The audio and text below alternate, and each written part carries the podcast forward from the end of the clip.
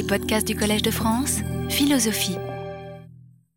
C'est une facilité de langage comme de dire la langue pour parler de l'organe qu'on a dans la bouche et aussi de la langue qu'on parle. Mais c'est une facilité de langage et nous ne confondons pas la langue qu'on parle avec la langue matérielle qu'on a dans la bouche. Eh bien, il en est de même pour le gène. Le gène moléculaire est une chose, mais le gène agissant, c'est autre chose. Il l'appelle une unité d'action physiologique ou un processus. Autrement dit, ce qu'il veut dire, c'est que le gène fait quelque chose dans l'organisme alors que la molécule, elle est là.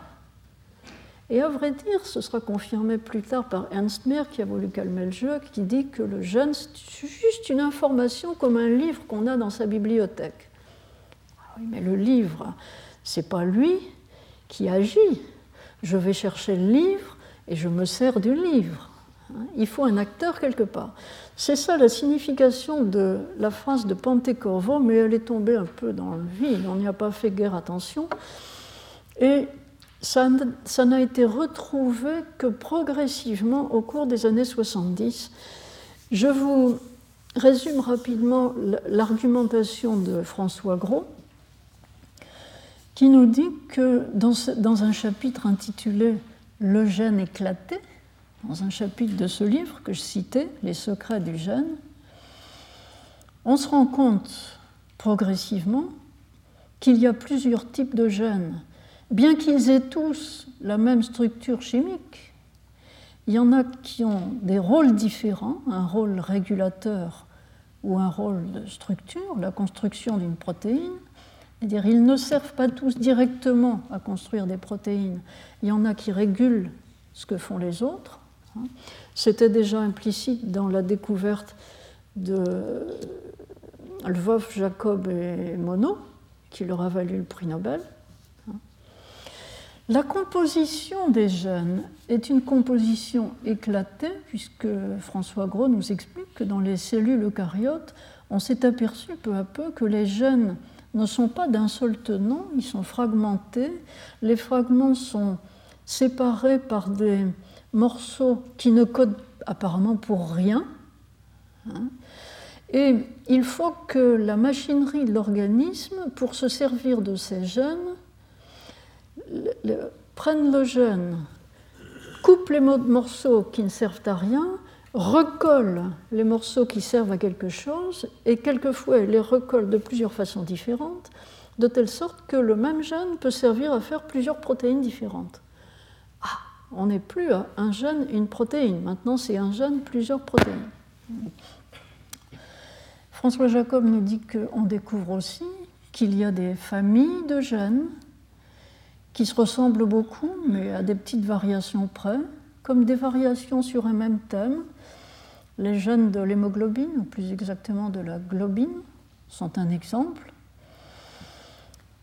Il y a une hiérarchie dans les gènes on parle de jeunes architectes.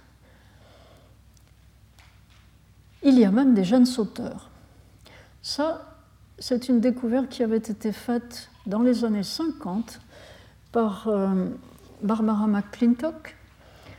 Lorsqu'elle avait publié, lorsqu'elle en avait parlé, qu'elle avait voulu la rendre publique, on l'avait traitée de folle, on l'avait considérée comme complètement. Elle, elle étudiait des plants de maïs elle s'était rendue compte que ce qu'elle observait sur ces plants de maïs ne pouvait s'expliquer que par le fait que certains gènes s'étaient déplacés dans le génome. On les appelle maintenant des transposons, mais Mme McClintock n'a eu son prix Nobel que, je crois, 30 ou 40 ans après sa découverte.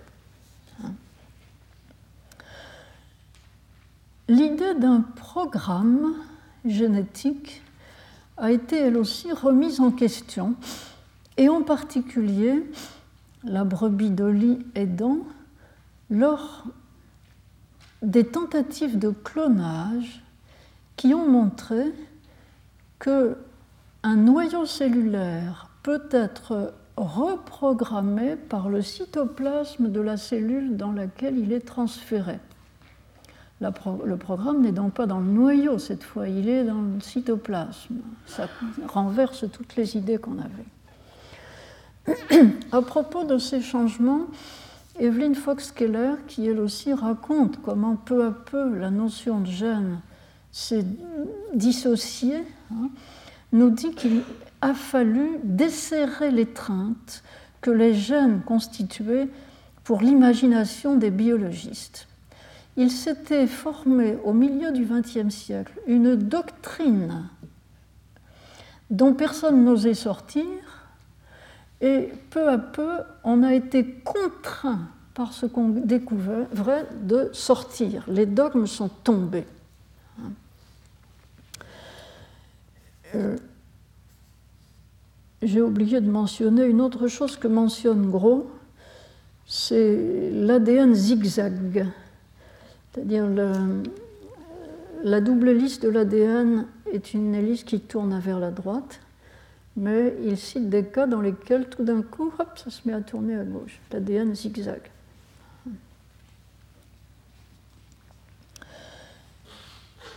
On peut tirer de cette période des années 70 aux années 2000 la leçon que euh, et François Gros l'attire lui-même, hein, le gène n'est pas stable,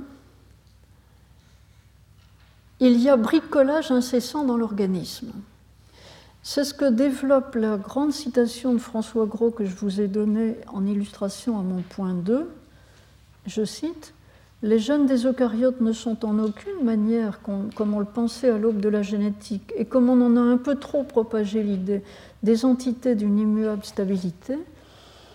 Et un peu plus loin, non, l'ADN eucaryotique est, comme l'a bien décrit François Jacob, le siège d'un bricolage incessant. Même dans un organisme constitué mature, le génome est encore en train de bricoler. Le livre de François Gros date de 1986 et je vous ai indiqué dans la liste bibliographique qui correspond à mon point 2 que la publication du livre de François Jacob, Le jeu des possibles, date de 1981, et dans ce livre-là, il y a un chapitre qui s'intitule Le bricolage de l'évolution. Le mot bricolage était apparu dans des articles auparavant, mais c'est dans ce livre que la notion est devenue familière à un public un peu plus large.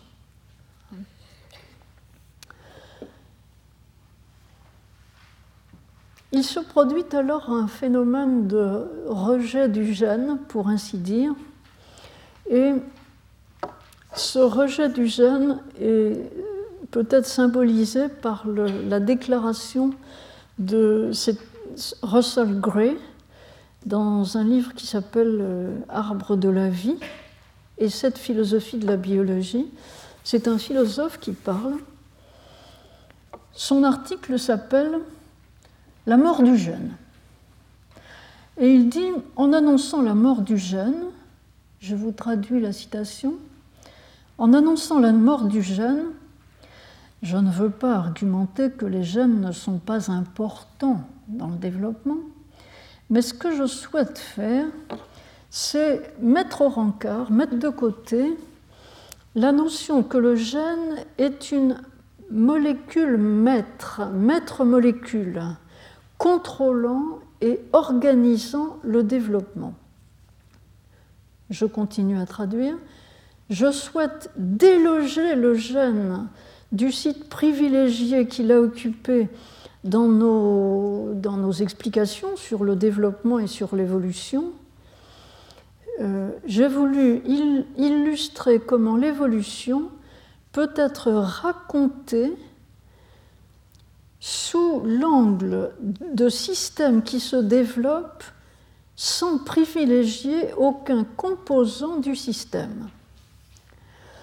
Les points importants dans cette euh, déclaration de Gray, c'est que les fonctions de contrôle du développement, d'organisation du développement, ne devraient pas être attribuées à des composants de l'organisme qui se développe, mais à l'ensemble du système.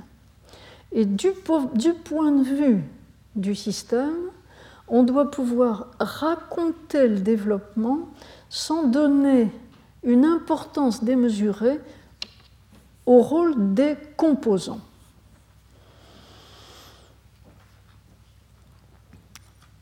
En fait, euh, l'idée de faire la leçon que je suis en train de faire m'a été communiquée euh, plus récemment, car je n'ai lu que plus récemment ce texte de Gray, mais j'ai entendu l'été dernier Jean Gaillon faire une euh, communication au Congrès mondial de philosophie des sciences.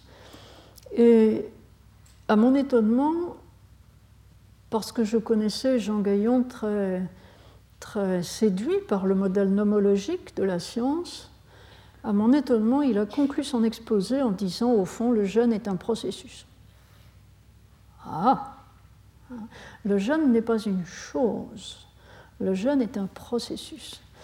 Je me suis dit, qu'est-ce que ça veut dire au juste? En fait, dans l'article que Jean Gaillon a donné pour ce livre dont je parlais, notre livre collectif, euh, il explique les étapes de la construction du concept de gène et de sa déconstruction progressive.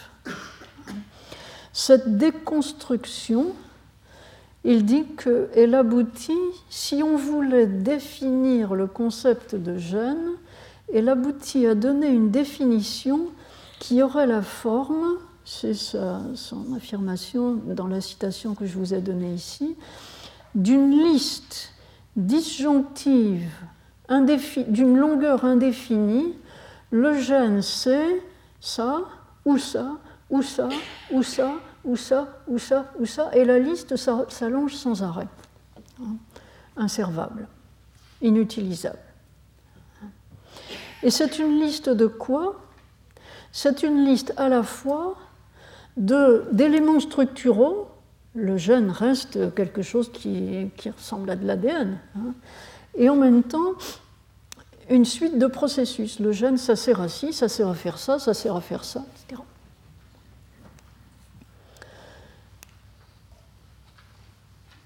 Le gène est mort.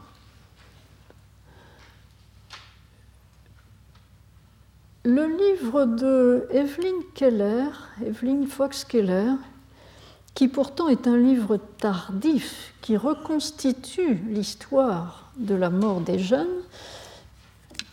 Je voulais citer ici la référence. Le livre s'appelle Le siècle du gène. Le XXe siècle a été le siècle de la montée du gène et de sa déconfiture. Hein. Ce livre, paru en 2000, a fait l'objet dans la revue Nature d'un compte-rendu assassin accusant l'auteur. Evelyn Fox-Keller est à la fois une biologiste et quelqu'un qui fait de l'histoire de la biologie. Hein. Le compte-rendu accusait cette personne, auteur du livre, de délirer complètement. Les, biologistes se servent couramment du concept de gène. Et donc, déconstruire le concept de gène est non seulement une erreur, c'est un crime. Hein. Le, concept de gène est un outil quotidien de travail pour les biologistes, disait le compte-rendu. Il reste donc des incertitudes quant au succès de la déconstruction du concept, mais la déconstruction a été faite au moins sur le plan théorique.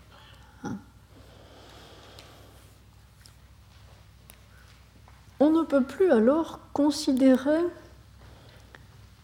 l'ontogenèse, c'est-à-dire la genèse d'un organisme, autrement dit le développement d'un embryon et d'un fœtus, comme un développement de programme génétique tout fait. Si le gène est quelque chose qui bouge, qui est instable, hein, il n'y a pas de programme fait une fois pour toutes, et on ne peut plus considérer le développement comme le déroulement d'un programme. C'est ce qu'essaye de dire Giselin, dont je vous redonne ici euh, une citation, car il a un très, intéressant chapitre dans le livre que je mentionnais la dernière fois, dont je n'ai pas redonné la, référence ici, un très intéressant chapitre sur l'embryologie comme histoire et comme loi, et sur le sort qui a été réservé chez les gens qui, étudient l'embryologie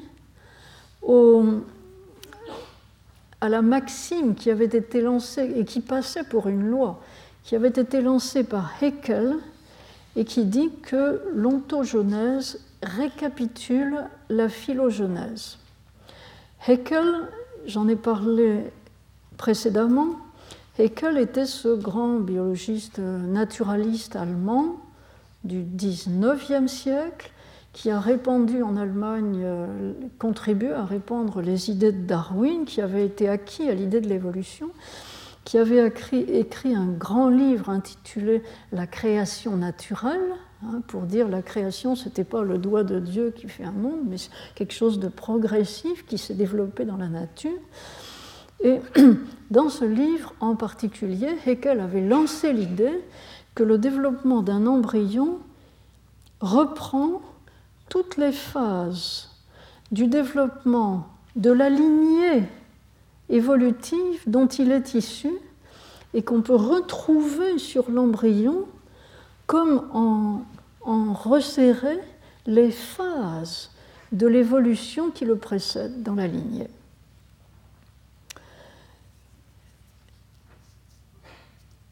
Je traduis rapidement le passage de Ghislain que je vous ai donné ici.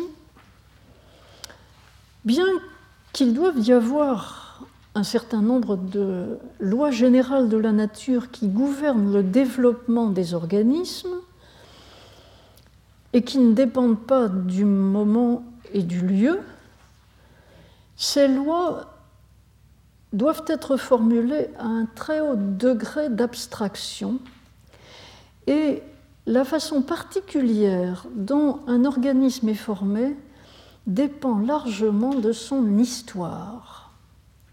Lorsque j'ai lu ça, je m'arrête, euh, j'arrête la traduction, ça m'a rappelé un commentaire que m'avait fait euh, euh,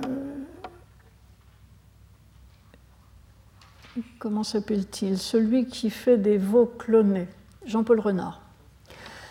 Jean-Paul Renard m'expliquait que le développement des veaux clonés, euh, leur histoire euh, d'embryon est souvent difficile. Hein. que le placenta est beaucoup plus gros que normalement, que bon, c'est un développement embryonnaire compliqué. Mais il me disait, on n'est pas du tout sûr que ce soit le clonage lui-même qui soit la cause. Beaucoup de facteurs sont probablement des facteurs liés à la grossesse elle-même, à la manière dont la grossesse se déroule, à ce que mange la mère, à ce que fait la mère. Et il disait, on devrait s'intéresser à ça chez les femmes. On devrait s'intéresser, bon, on connaît un certain nombre de facteurs qui ont un effet délétère sur l'évolution de l'enfant. Si la mère boit de l'alcool, si la mère fume, on sait que ce n'est pas bon pour l'enfant, etc. Mais on a peu d'études diététiques, par exemple, sur ce qu'il est bon pour une mère de manger pour le bon développement de son embryon. On lui donne des comprimés de vitamines pour compenser. Et Jean-Paul Renard disait qu'il faudrait s'intéresser à ça, et ça lui était suggéré par ses expériences sur les clones. Autrement dit, les éléments de l'histoire du développement lui paraissaient très importants et les éléments génétiques plutôt à l'arrière-plan. On trouve la même chose dans le, développement de Gisela, dont je continue maintenant la traduction. Si nous voulons avoir une embryologie historique. Nous devons avoir un compte-rendu narratif de l'histoire des ontogénies, à savoir une série de biographies où une sorte de biographie remplace une autre sorte dans les populations qui forment des lignées en cours d'évolution. Autrement dit, nous devrions pouvoir mettre les unes au bout des autres des biographies de développement embryologique qui mettent en évidence l'évolution de la manière dont les embryons se développent hein, dans une lignée. Je continue la traduction. Les lois de la nature qui gouvernent les classes d'ontogénie et les classes de population de lignée nous aideront à construire cette histoire narrative et parce que le processus de développement est dans une relation intime au processus d'évolution, la, narration nous expliquera ces processus, euh, nous expliquera les processus de développement en termes de processus d'évolution et les processus d'évolution en termes de processus de développement.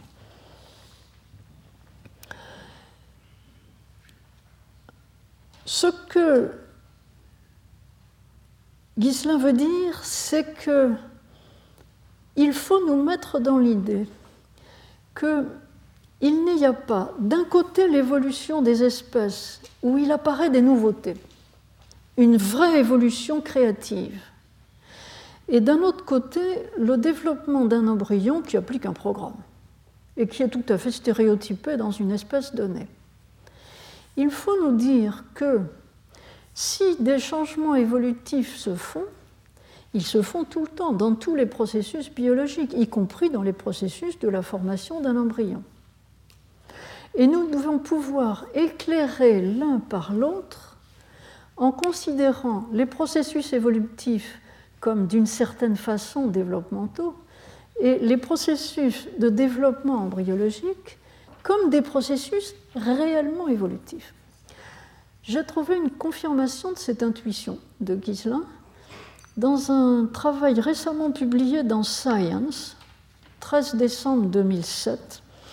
C'est une euh, dame qui travaille à l'université de Harvard, qui a une unité d'étude de, de l'évolution de la grossesse.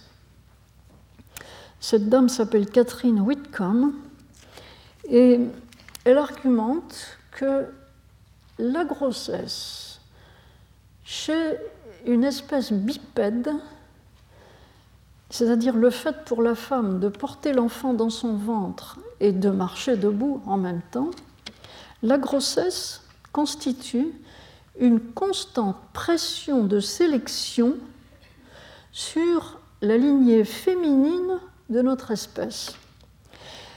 Elle s'est alors, dans, cette euh, perspective, elle s'est mise à étudier l'action sur la colonne vertébrale et, et elle a montré qu'il y a des différences significatives. Elle a montré, semble-t-il, c'est publié dans Science, donc ça doit être sérieux, qu'il y a des différences significatives dans la forme des vertèbres lombaires entre les femmes et les hommes dans l'espèce humaine et que ces variations sont interprétables comme résultant de la pression de sélection qu'exerce constamment la grossesse de génération en génération hein, sur la colonne vertébrale des femmes.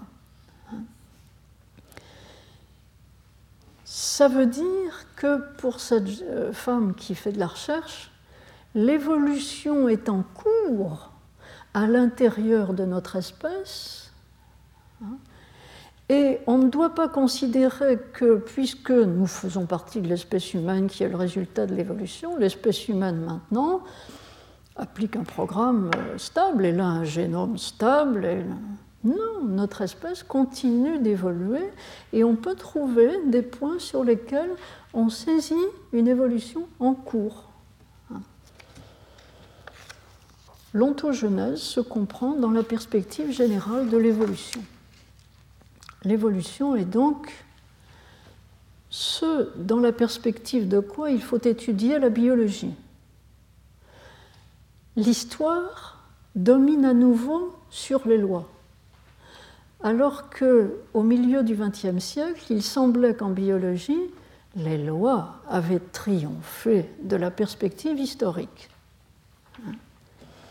Regardons maintenant ce qui se passe du côté de l'histoire, du côté de l'étude de l'évolution. C'est mon troisième point. Et je ferai avec la conclusion la jonction avec la leçon précédente. Dans le chapitre 1 du livre que je vous citais, L'influence de la génétique sur la pensée contemporaine, il y a un grand article de Ayala, Francisco Ayala, qui examine les résultats de la recherche génétique en ce qui concerne la connaissance de l'évolution des espèces, et en particulier la connaissance de l'évolution de notre espèce.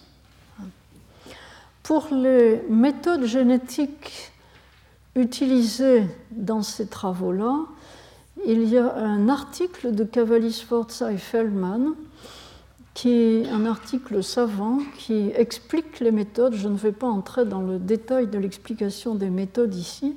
Je vais m'intéresser seulement, en suivant Ayala, aux résultats.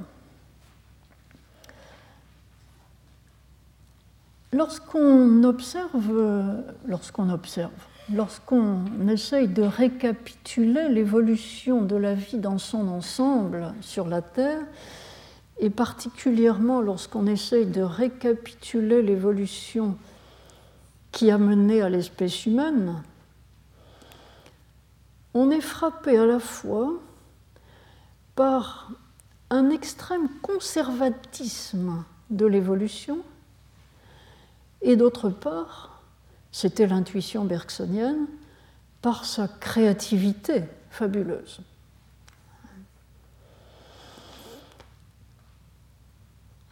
À l'aide de méthodes issues de la génétique, on peut essayer de cerner de plus près cette impression, impression contrastée d'extrême conservatisme et de répétition toujours du semblable, et de création de nouveautés.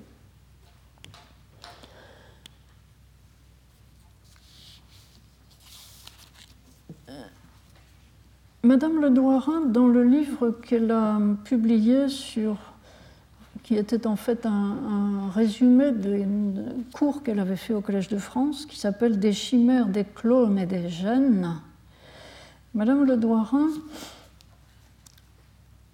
parle des gènes homéomères, qui chez les vertébrés s'appellent les gènes HOX maintenant, et elle remarque en passant, c'est euh, le premier petit texte que je vous indique ici pour que vous vous reportiez éventuellement au livre, le plan du chromosome préfigure le plan de l'animal.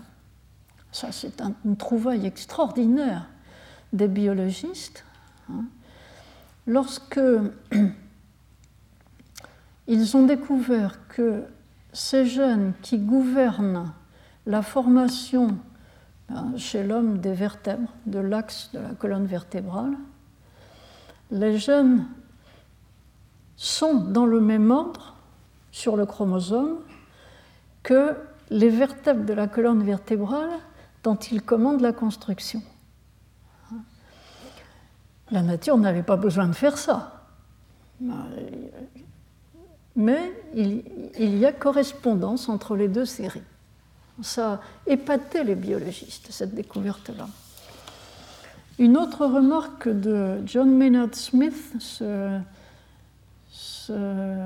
philosophe de la biologie et biologiste britannique, qui a introduit la, clé pour comprendre l'évolution euh, des,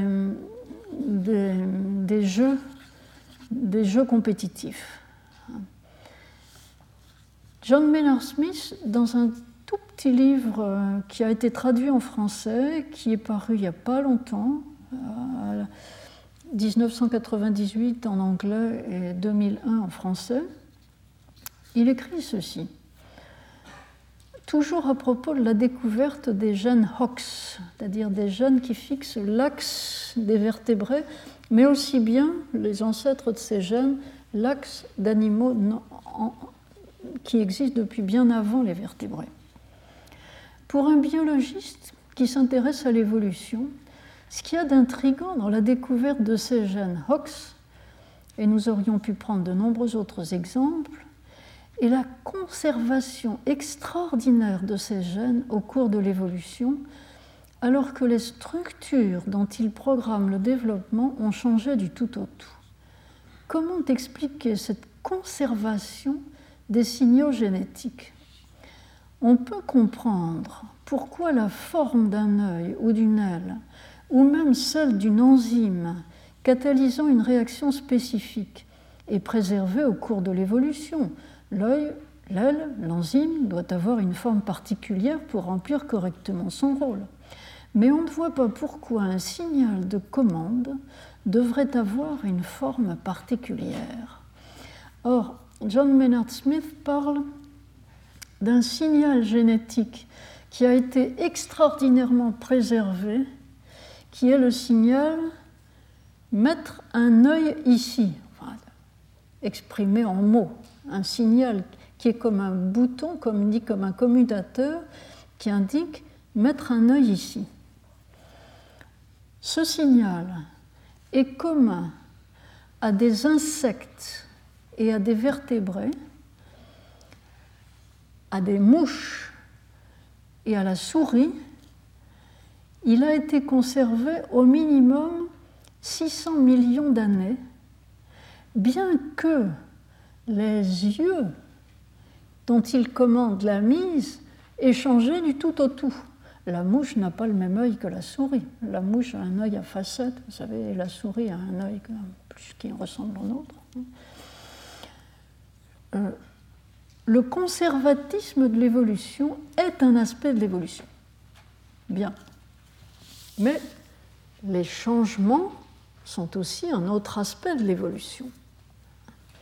Cet autre aspect de l'évolution est scruté par Ayala et il s'intéresse en particulier à la manière dont, en étudiant sur des restes fossiles les, motifs génétiques, on peut reconstituer la date à laquelle des lignées ont divergé. A un présupposé qui est un présupposé sur la fréquence des mutations, la fréquence d'un certain type de mutation. Hein. Et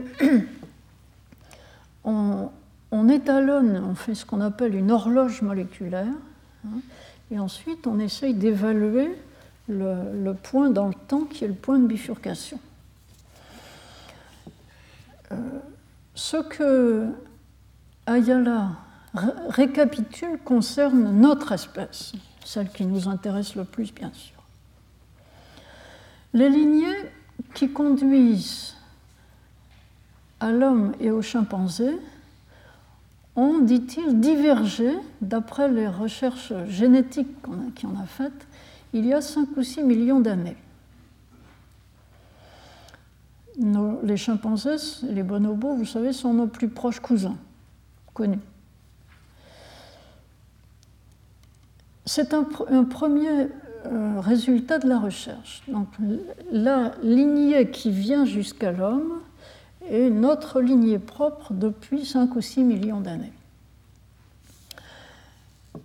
L'examen de l'ADN mitochondrial c'est-à-dire de l'ADN des corpuscules qui se trouvent dans le cytoplasme et donc qui ne sont transmises par l'œuf dont l'embryon est issu que par la lignée maternelle, hein, l'examen de l'ADN mitochondrial va dans le sens de l'hypothèse que notre Ève ancestrale est née en Afrique.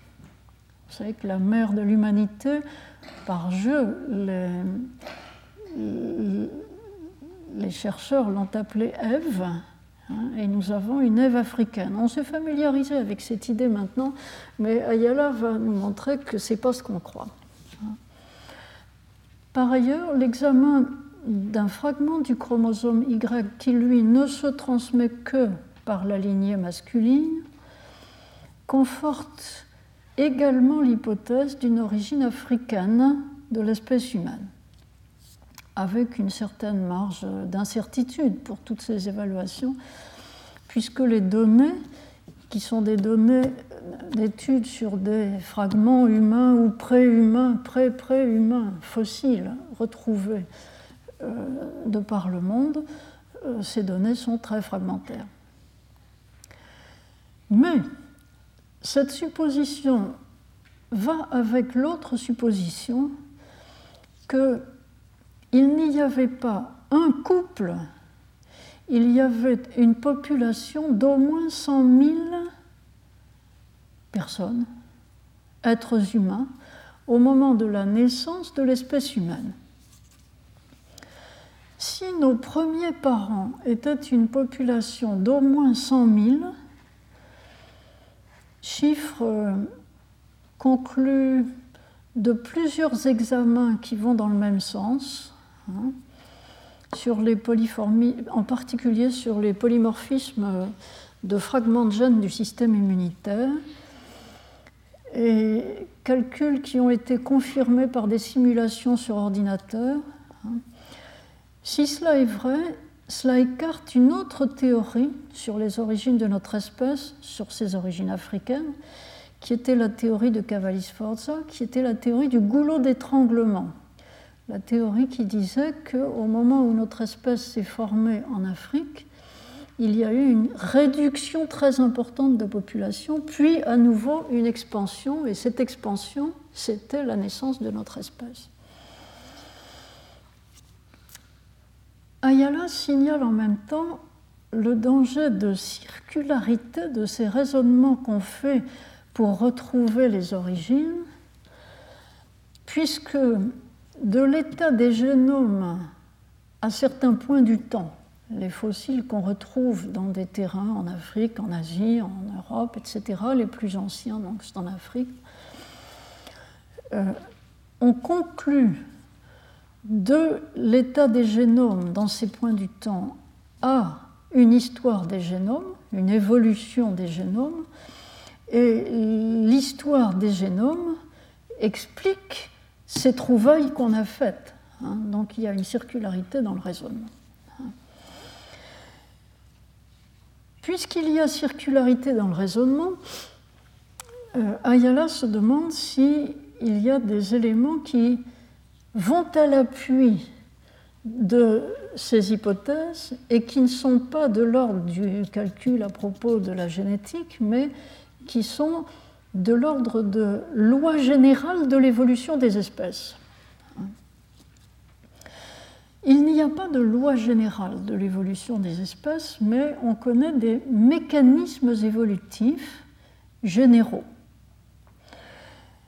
Ces mécanismes évolutifs Darwin en envisageait plusieurs.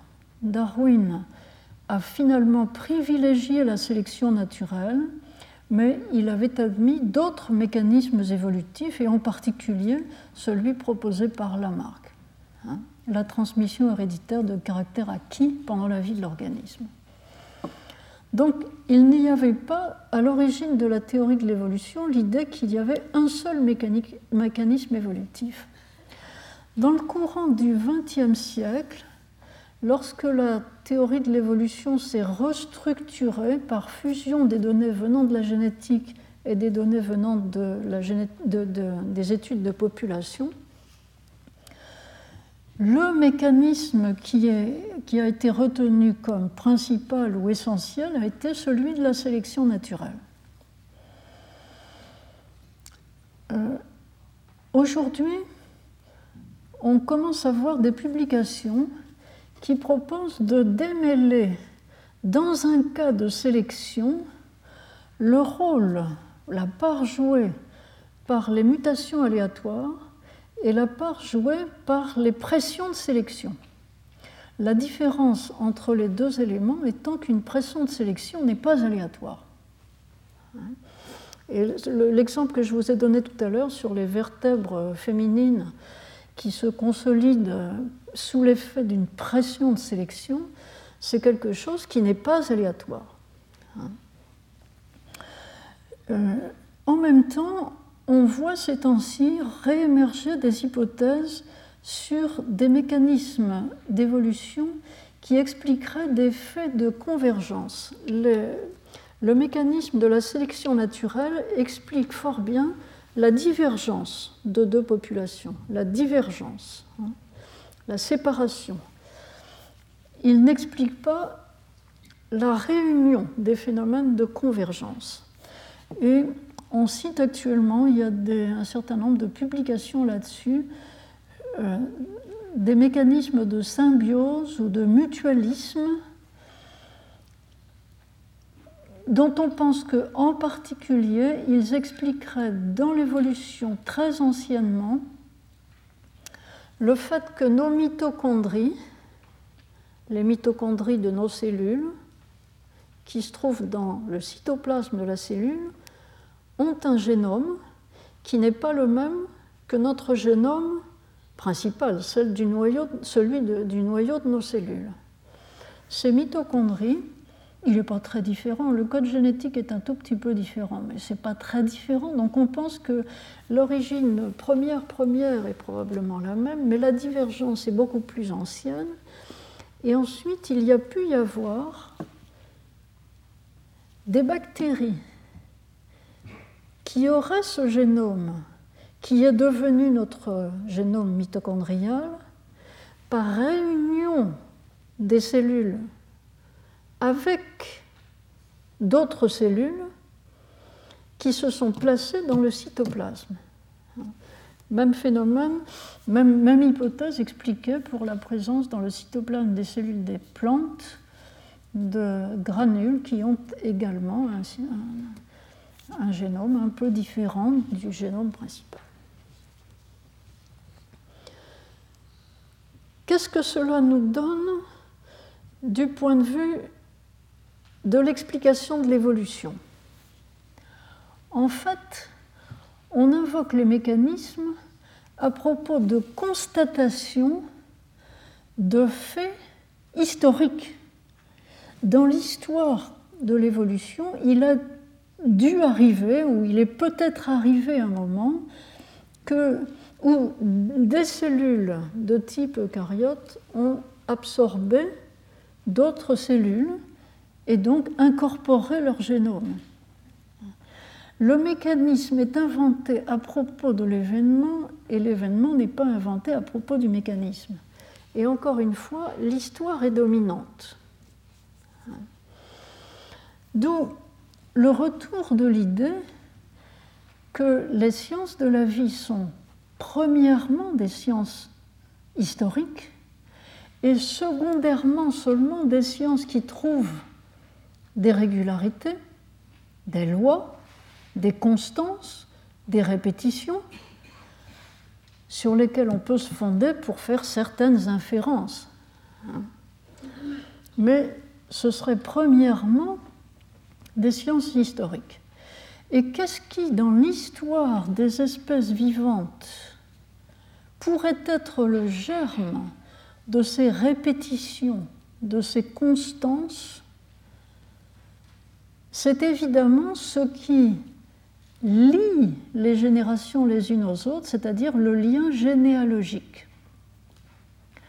Or, il y a peu de réflexions chez les biologistes ou chez les philosophes d'ailleurs, sur le lien généalogique. Je vais donc entamer une conclusion sur ce thème. Et dans cette conclusion, je parle de Paul Ricoeur.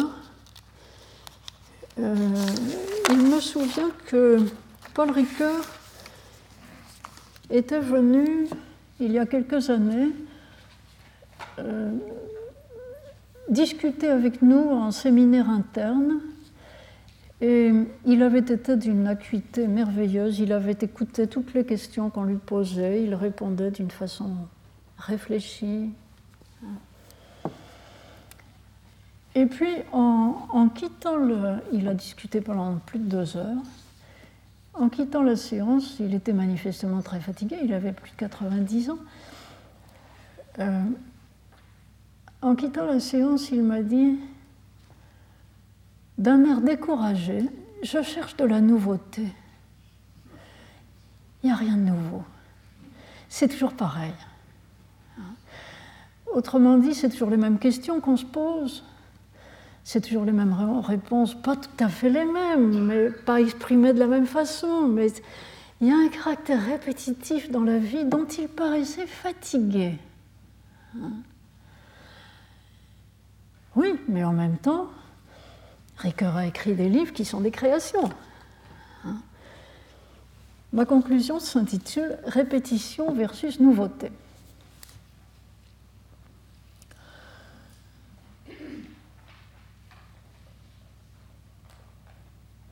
J'avais un petit peu euh, culpabilisé la dernière fois en parlant des sciences historiques sans me référer à Ricoeur. Euh, mais j'avais une bonne raison de ne pas me référer à Ricoeur, c'est que Ricoeur, quand il parle des sciences historiques, parle de l'histoire au sens étroit du terme, c'est-à-dire de l'histoire humaine, des historiens de l'histoire humaine et en particulier l'école ce qu'on appelle l'école française des, historiens de la première moitié du XXe siècle, milieu XXe siècle. Ricoeur a une, dans un livre qui s'appelle Temps et récit, a une magnifique analyse des raisons pour lesquelles les historiens, en particulier au début du XXe siècle, hantés par l'idée que euh, les historiens du XIXe siècle, en trouvant des grandes lois de l'histoire, rappelez-vous, Auguste Comte, la loi des trois États, tout s'explique par la loi des trois États. Hein. Puis vous voyez Hegel, la philosophie de l'histoire de Hegel, de Hegel, thèse, antithèse, synthèse, tout s'explique comme ça. Hein. Les historiens, en particulier de l'école française, soucieux de ne pas retomber là-dedans, ont cherché à faire de l'histoire de façon précise et narrative en reconstituant des séquences d'événements. Mais en même temps, il ne voulait pas être positiviste.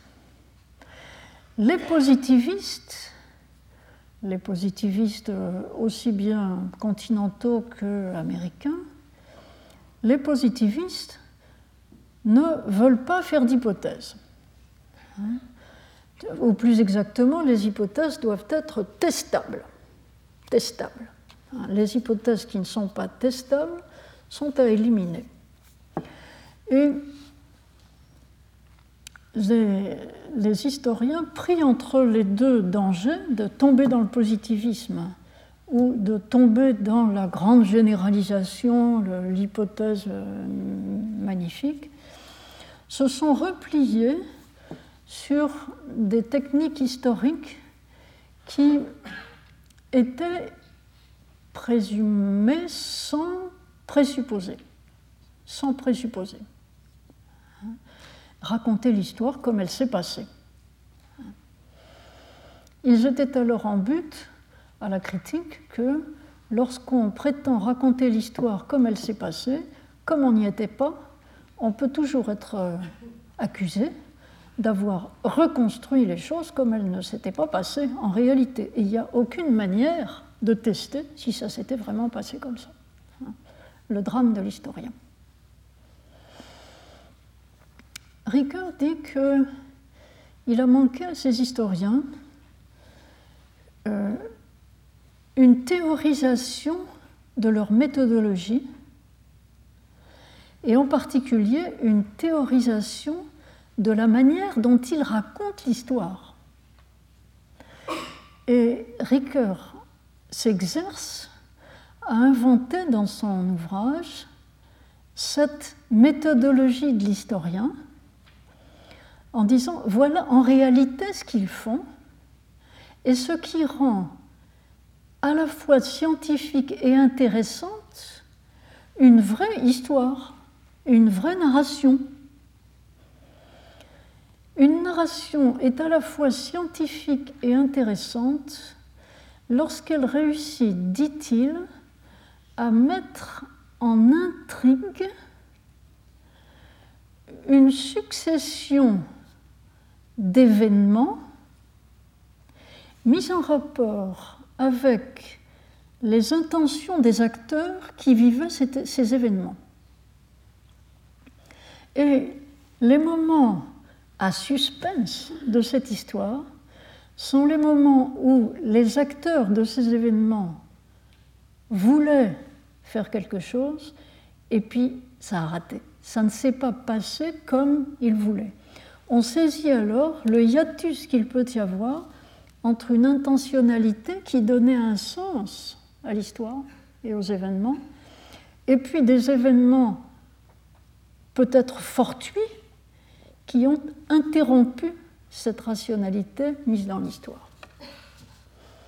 Je vous lis le petit passage de Ricoeur que j'ai retenu ici.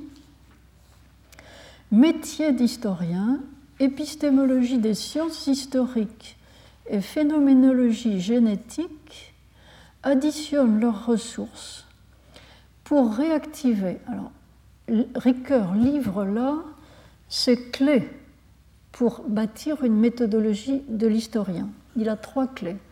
Le métier que les historiens développent, l'épistémologie des sciences historiques et de la phénoménologie. Pour réactiver quoi? Je cite encore, cette visée noétique fondamentale de l'histoire que, pour faire bref, nous avons appelée intentionnalité historique. Autrement dit, on ne peut pas faire l'histoire humaine sans tenir compte des intentions des acteurs. Ça, malheureusement, c'est bien quelque chose qui convient à des sciences historiques, mais pas à toutes ça n'est pas transposable à la biologie.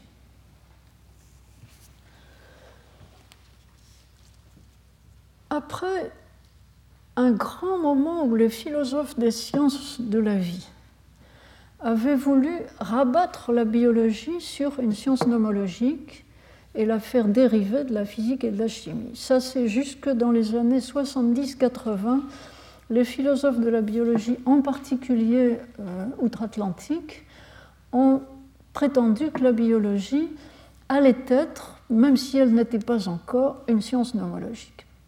Et puis, nous avons vu émerger des philosophes des sciences qui admettent qu'il y a des sciences historiques, que ce n'est pas honteux de faire une science historique, enfin presque pas honteux, hein, et que ça doit être pris en considération. L'un des meilleurs exemples, à mon avis, c'est le travail de Elliot Sober. Sober est un philosophe de la biologie actuelle, il travaille aux États-Unis actuellement. Il a publié en seconde édition de son livre en 2000 un bouquin dans lequel il explique, je cite, dans un paragraphe qui est intitulé euh, Événements historiques particuliers et lois générales, il dit ceci Certaines sciences essayent de découvrir des lois générales, d'autres sciences visent à découvrir des séquences particulières d'événements historiques. Bien, je continue. Reconstruire des relations généalogiques est le but science d'une science historique. Ah, je dis ça, c'est magnifique. Il a mis le doigt justement sur ce que devraient faire les biologistes, reconstruire des relations généalogiques. Et ce que devraient faire les philosophes, réfléchir à ce que c'est qu'une relation généalogique. Qu'est-ce qu'on entend par relation généalogique? C'est pas une relation causale tout à fait, c'est pas non plus quelque chose qui ressemble à l'intentionnalité des acteurs dont parle Ricoeur, c'est quelque chose qui est spécial aux sciences de la vie. L'ennui, c'est que quand on continue à lire Elliot Sober, bien qu'ils disent que la distinction entre les sciences historiques et les sciences nomologiques ne recouvre pas la distinction entre les sciences molles et les sciences dures. Il dit ça du bout des lèvres, mais on a l'impression qu'il le pense quand même. Une science historique, c'est moins bien, c'est plus flou, c'est plus difficile à faire. Hein.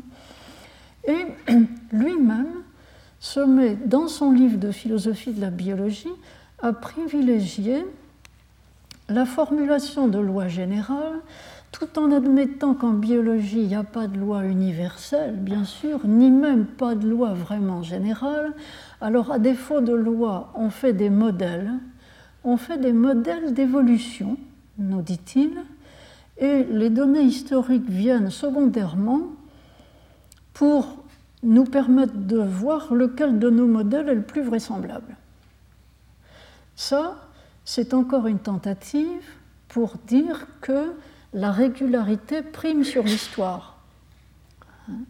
Le, le, modèle théorique est plus important que ce qui s'est passé dans la réalité. Or, ce qu'il nous faudrait trouver pour la biologie, c'est un modèle qui privilégie le lien historique et qui en même temps permet d'expliquer les régularités, car il y a beaucoup de régularités, c'est un fait. Alors, à quelle réflexion ceci peut-il nous mener? Dans une science historique, l'élément stabilisateur, on l'a vu, c'est le récit. Le récit permet, si je puis dire, de digérer l'histoire. Vous savez peut-être que dans les unités de soins palliatifs, l'un des moyens que le personnel a trouvé de venir en aide aux personnes en fin de vie, c'est de les inciter à raconter leur histoire de vie. Certes, il a été montré que lorsque quelqu'un raconte son histoire de vie, il y a des gens qui écrivent leur mémoire à 25 ans, hein, euh, on a montré, et quelqu'un me le rappelait la dernière fois, les histoires de vie changent avec le temps. Je veux dire, si vous racontez votre histoire de vie à 27 ans, puis que vous la racontez de nouveau à 45 ans, et puis qu'à nouveau, en fin de vie, vous refaites votre histoire de vie, votre histoire a changé. Normal, vous avez changé aussi. Vous êtes plus vieux. Mais ce que je dis là indiquerait que ce qu'un être organique, un organisme vivant, peut viser de mieux en un sens, c'est de récapituler sa vie. Ce serait le principe organisateur. Seulement, en histoire humaine, en histoire humaine, l'acteur raconte, se raconte lui-même dans ce cas-là. En histoire de la vie, les acteurs ne se racontent pas. Ce qui fait l'unité, c'est bien le lien généalogique, mais le lien généalogique n'est pas un lien surimposé sur l'histoire, c'est le lien qui tisse l'histoire. Il n'empêche qu'il y a peut-être des moyens de faire une histoire scientifique en biologie qui respecte les caractéristiques du lien généalogique. C'est à mon avis la voie vers laquelle on est orienté quand on consulte actuellement la littérature, mais euh, je n'ai pas de lumière complète là-dessus et je conclus en disant que euh, la manière d'écrire l'histoire en biologie est encore à trouver. Euh, en tout cas, ce serait une manière, tenant compte du lien généalogique, qui permettrait de comprendre le mélange d'innovation et de répétition que comporte l'évolution des vivants.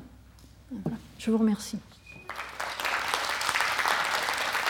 Retrouvez tous les podcasts du Collège de France sur www.collège-de-france.fr.